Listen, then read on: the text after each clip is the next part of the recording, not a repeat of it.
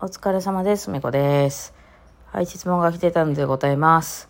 人生に行き詰まっています。あ、これ違う。えっと、ちょっと待ってください。えっとね、えー早弾きとかトリルが苦手です。パンダ22さんから。はい、早弾きとかトリルが苦手です。えー指板を叩くようにという人がいたり、力を抜いて、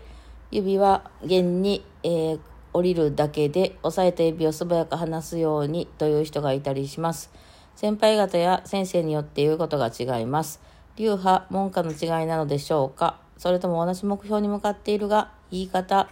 それとも、えーじゃあ言い方、表現方法が違うだけなのでしょうか？ふみこさんはすぐにできてしまって何が大変なのさって感じだと思うのですが、私は苦手意識のためか指が言うことを聞いてくれません。何かアドバイスいただけたら幸いですと。なるほど。いろいろやってるけど、うん、なんかうまくいけないと。なるほどね。あの、まあ、トリルとか、え、早弾き、あ、なるほど。うん、うん、うん、うん。なるほどね。えっとですね、あ、まあ、これでもね、先輩たちが言ってることって同じことですね。えっと、力を抜いて、指は弦に降りるだけ。あ、だから弦にこう指を下ろすだけだよっていうのって、それって叩いてることなんですね。はや、あの、早く、早く下ろして早く上げるってことでしょ？うん、それって叩いてるってことなんでね。多分同じこと言ってはると思うんですけど、ちょっとまあ、アプローチ変えます？そう言われてもよくわかんないですよね。えー、ハンナさんの場合。えーと、トリルとか早弾きとかって何をする状態かっていうと、とにかくその、まあ、ドレドとかってね、あの、ドにトレード、あの、なんかこう、ソーシャルコンプとかついてたドレドね、トリルやったらドレドレドレドレっていう感じじゃないですか。これね、ピアノで考えると分かりにくいんですけど、バイオリンの場合やったら、どれどれどれどれみたいに弾くときっていうのは、ドを固定で押さえといて、レを素早く上げたり下げたりするっていう行動になるわけなんですよね。えー、そうなんですよ。バリンのその弦の構造上そうなるわけですね。ちょっとそのピアノとかとまた感じが違うとか、ドをちゃんと取っといて、えー、レを、あの、押したり、あの、上げ、離したりすると、ちょ、どれどれどれどれみたいになると。だから下の方の音はちゃんと押さえといてってことになりますね。えーこれは開放弦の前やったら押さえなくていいけどって感じでね。そう。で、えっと、その早弾きの時って何したいかっていうと、音を短くしたいんですよね。まあ、ゆっくりドレドって弾いたら早弾きにならんから、早弾きっていうかその、早くならんから、ドレドってしたわけですね。一個一個の音をすごく短くしたいわけですよね。まあ、結局そうですよ。まあ、叩くとかいうのはやり方であって、なその、取れるって何をしてるかっていうと、ゆっくりどれ、どれ、どれ、どれってしてたらなんか取れるようにならないから、どれどれどれどれってやるのは、その、今私、口で言った時にどうしたかっていうと、どうとか例の音を短くしたわけですよね。あの、だから、秒数で言うと、その、すごく、あの、一個、一個ね、えーまあ、その、今ちょっと例えで言うと、一個1秒ずつ押さえてたのを0.2秒ずつにします、みたいにすると早くなるわけですね。で、その早弾きっていうのは同じことで、ドレミファソっていうのをドレミファソってゆっくり弾くんじゃなくて、ドレミファソって弾きたいってことですよね。だから一個一個の音がとにかく短くなるということなんですよね。えーそうそう。だから、その一個一個のその長さを短くまずするんだっていう意識がある方がいいっていうのと、あと、まあ感覚としてですね、そのバイオリンの場合は弦を押さえるわけなんですけど、うんとね、あの、ふっかふかに乾いたバスタオルをですね、何枚かこう、洗濯終わったと畳んでですね、こうテーブルの上に置いたとしますよね。ね。いきなりバス、いきなりのバスタオルですけど。それって、あの、上から押さえたらファファってなりますよね。あの、宣伝とかでね、ファファってなるやつね。子供とかがそこにダイブしたくなるやつね。あの、猫とかが上からファーって寝たりするやつですね。あの、ふわふわのやつね。あれ、ふわふわはふわふわしてるね、みたいな感じで触ってたらふわふわしてるじゃないですか。で、ふわふわしてるとこからぐーって下まで押さえていくと、その下の、まあ、テーブルなり床なりの硬さが当たる場所が来るわけじゃないですか。こうずっと。ふわふわふわなってて、ふわふわこう、バウンドさせてて気持ちいいんですけど、そのまま下までずーっと押さえていくと、ガチって、もうこっから下は、あの、下まで、あの、行きませんっていう場所にぶち当たるじゃないですか。ね、その手の感覚としても、あ、硬いとこで当たったみたいな。その硬いとこに当たった時に音が出るんですよ、バイオリンの場合、しっかりした音が。その弦が、弦をこう、ふわふわ、あ、ふわふわしてるね、みたいな感じで押さえてる時には変な音しか出ないですよね。で、その一番下に、あの、ガチッと来た時に、ドーとか言って、レーとかが出るわけなんですよ。で、それをですね、そのゆっくりやってるとですね、あの、ふわふわの時には変な音しか出ないので、なんか変な音、変な音、変な音とグッと押さえて、下までグッと押さえて、テーブルの感触を触りましたっていうとこで、レーって出るわけなんですよね。えーなので、この合間を、間を、そのふわふわしてる間をなくすと、多分音が早く移り変わるんですよ。まあ、ゆっくりなら、あの、気の行くまでふわふわさせてゆっくり押さえればいいんですけど、そこその音の、音を短くしたいので、えー、なので、あの、あの、空手の瓦割りの人がごとくですね、ぐわっと下も押さえてもうて、もうテーブル、あの、悪い勢いでですね、ガッて下まで行ってしまったら、銅から霊にすぐ行くわけなんですよね。わかりやすい。その、あの、ふわふわしてる、あの、バスタオルをですね、ああ、ふわふわしてる、押さえていって、押さえていって、あ、下まで来たな、じゃなくて、バーって下までやって、もうテーブル割る勢いでですね、上からバーンやっていったらですね、10倍、瓦10倍割りみたいな感じでいったら、銅からレにすぐ行くわけなんですよ。うん。それをやりたいんですよ。その、それをやりたいのためにみんな叩くとか、あの、落とすとか言うわけなんですね。うん。だから、その、それのためには、まあまあ、その具体的には、あれ、手をが結構独立して、その、指、指全、手全体の握力が強くても、あの、独立してないとわけ、あかんわけなんですね。まあだから一の指を押さえて、人差し指を押さえて、中指で、こう、あの、瓦割りしようと思ったら、人差し指と中指は違う動きをせなあかんわけなんですよ。うん。だから、人差し指は私固定してるからなって押さえてる人ですよ。で、中指さんが、じゃあ瓦割り行きますみたいな、せーの、パーみたいな感じの、あの、イメージですね。はい。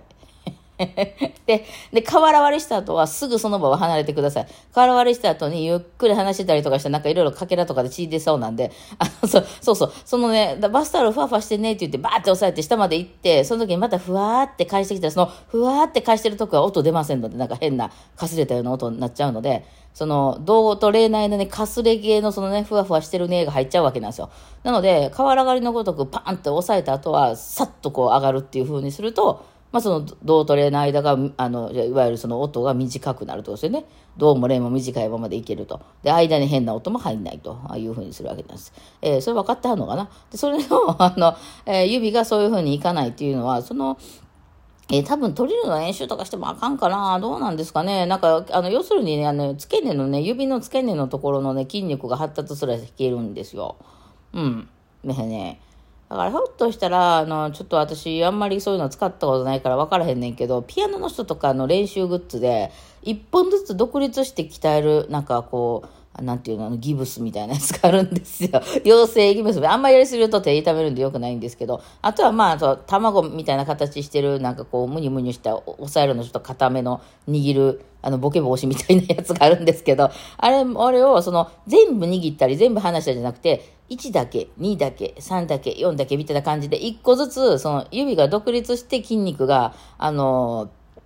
発達してきたら、そうパンと押さえてパンと離すっていうのができるかな。ね、うん。でも、だから今ちょっと筋力のない人が重たい荷物をよっこいしょって下ろしてよっこいしょってあげてるみたいな感じなんですけど、ムッキムキのマッチョマンが下ろしてあげたら早いじゃないですか。うん、筋肉あるからね。えー、で、期待できたらどうなるかっていうと、あの、指のふけ、あの、付け根が太くなるので、指輪が今のでは入らなくなると思います。はい。それぐらいですね。私もかなりムキムキになってるんで、指の付け根に関しては。指の付け根だけが。はい。なので、まあ、そこら辺の筋力があれば結構ね、パッと上がって、パッと上がって、下がったりできるんちゃうかなと思いますが、いかがでしょうか？はい。なんかそんなグッズとかもあったりはしますね。うんうん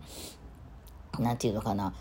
どっかの指を押さえた状態で上げたり下げたり上げたり下げの練習が必要なんですよね。ただその、例えば、あの、中指鍛えたいって言って中指上げたり下げたりじゃなくて、例えば人差し指を置いた状態で中指上げたり下げたりとかですよね。しかもその、瓦割りみたいに速くするね。うん。できる限りその、ふわふわしてるねの時間をなくすっていうことですね。それでどうですか？それでも苦手やったらもうあの、もともとなんか苦手なんかもしれんから、もう、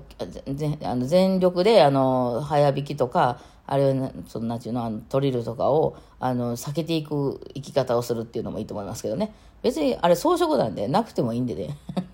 そんな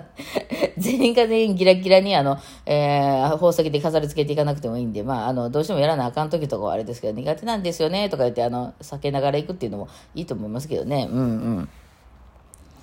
あとまあ、早引きに関しては、まあ、それはレッスンとかでこれをやりなさいって言われてるんやったらしょうがないけど、あの、弓を返せば結構なんとかなりますからね。ドレミファソって、あの、弓、ツラーの状態で左手だけで、もう左手の力だけで、ドレミファソをパラパラ弾けって言われたら結構筋力いりますけど、あの、右手を全部返せばね、弓をドレミファソって弓ゴシゴシすれば、十分はっきりしますんで、うん。だからそれ弾き方によって結構、その、うん、カバーはできますね。ただ本当に左手だけの力を上げたいって言ったら、まあ、筋力上げなはんかなというところですよね。で、まあそのトリルじゃなくて、あの、早引きの話はちょっとひょっとしたら相談してはらないかもしれないですけど、まあこれいろんな人によく言われるんで、えちょっとまとめて答えとこと、その、そんな早く弾けないですと。まあね、今やったらテンポ60ぐらいでちょうどやったら弾けるかなぐらいの人がいきなり120でお願いしますとか、そんな倍テンポとか弾けって言われても、そんなもん弾けないですとかいう話の時に、じゃあどうやって早くしてるのかっていう話って、まあ私とかやったら初めから120でぶっ込むんですよ。でうわ、弾かれへんわって言って、しとしげ笑ってですね、えー、なんとかそこの収めるようにしていくんですよね。これね、ちょっと順番が皆さん逆なんですよ。あの、なんていうんですかね、だんだん早くしていって、まあその練習も大事なんですけど、えー、いつの、いつかは120で弾けるかなとか言って、それってね、なんかね、できるようにならないんですね。もういきなり120で弾かなあかん状態にぶっ込んでしまうとですね、あの、どうしたらそこまでいけるんやろうっていうふうに逆に人間頭で考えるので、なんかそっちの方が大事かなっていう感じはしますよね。なんかこう、あの、あれみたいな、あの、痩せたら水着着ようじゃなくて、初めに水着買うってやつですね。そう、だから、初めにその速いテンポでバッて弾いてみる。最後までとにかくその、あ、無理とかじゃなくて、とにかく最後までそのカラオケに合わせて弾いてみるとか、メトロノームに合わせて弾いてみるとか言って全然弾けないと思うんですけど、とにかくその速いテンポってどんなテンポなんだっていうのを分かってないと、なんかこう、速くなったらいいなみたいなやつだと結局ね、永遠に速くならないんですよ。うん。だから私ならなんかやっぱその、あれやなんてそういうふうにやる機会が多いんで、もう本番出て行って、えー、そんな速さで弾くの？っていう状態にぶっ込まれたりすると、お客さんも来てて人前で出て、いや、弾けませんからとは言えないから、あの、なん、なんとか弾けないなら弾けないね、手が回らないなら回らないで、ごまかしながらなんとかするじゃないですか。そのなんとかするっていうのが大事なんですよね、多分ね。ねお金が余ったら貯金しようとかじゃなくて、もうあの、先にやるってやつですね。だからそういうのだったら、速さに関してはそういうあの考え方ですよね。はい。で、まあ、トリルとかに関してはそういう、あまあ、バスタオルみたいな感じだと思っていただければと思います。はい。じゃあ今日はこんな感じかな。はい、お疲れ様でした。